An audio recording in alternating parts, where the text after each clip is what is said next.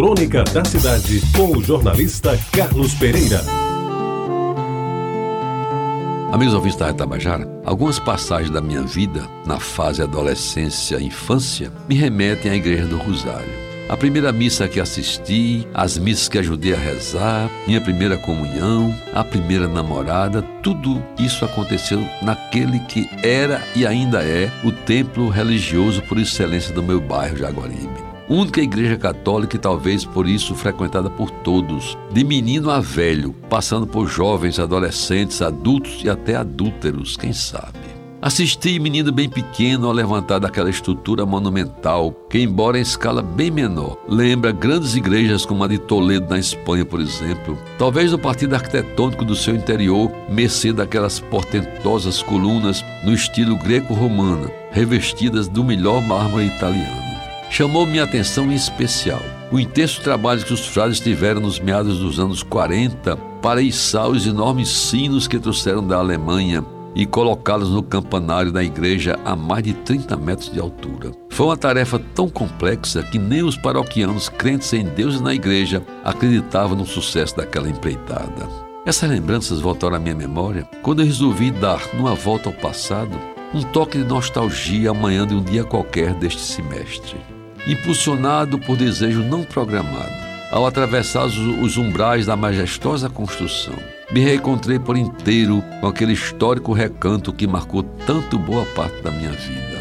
Ao ouvir o assovio do vento que entrava pela janela, cujo vitral colorido parecia pedaço da Notre-Dame de Paris, e o repetitivo canto do Bem-Te-Vi, que livre voava sobre a minha cabeça, me ajoelhei diante do altar e me arrepiei tocado pela emoção de voltar a rezar sem dizer uma palavra sequer, orando muito mais para dentro de mim. E foi naquele momento, no belo púlpito, com inscrição em latim e louvor de São Paulo, que parecia estar presente a figura enorme de Frei Jorge, com o vozeirão que Deus lhe deu, a explicar o Evangelho de São Lucas para os meninos da cruzada, espalhados na missa das sete do domingo, naqueles bancos de madeira de lei que ainda hoje ali estão, firmes e bem cuidados. Voltei ao tempo de calças curtas, pernas grossas e sem pelos, a esperar o momento da comunhão, num instante sublime que eu nunca sabia ao certo o que pensar.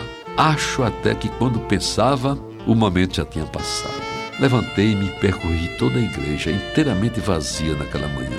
Deixei passar a tristeza por não ser mais a criança que um dia tinha incorporado aquele templo à sua vida e olhei de lado para ver novamente aqueles vitrais magníficos, de cores vivas, cada vez mais realçados pela luz do sol da manhã, e me senti feliz de poder estar ali novamente, naquela sagrada casa de oração que foi durante muito tempo a panágio da minha infância. E antes de sair, me contive na admiração renovada daquela belíssima escada de madeira trabalhada que dá acesso ao coro. Nesse instante entrou pelos meus ouvidos a melodia de Jesus, a alegria dos homens, cantada pelos jovens na congregação mariana na missa de entrada do ano santo de 1950.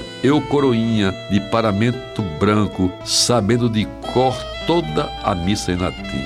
E aí pensei e posso dizer como continua bela, silenciosa e misteriosa a minha sempre lembrada a minha igreja de Nossa Senhora do Rosário de Jaguaribe. Você ouviu Crônica da Cidade com o jornalista Carlos Pereira.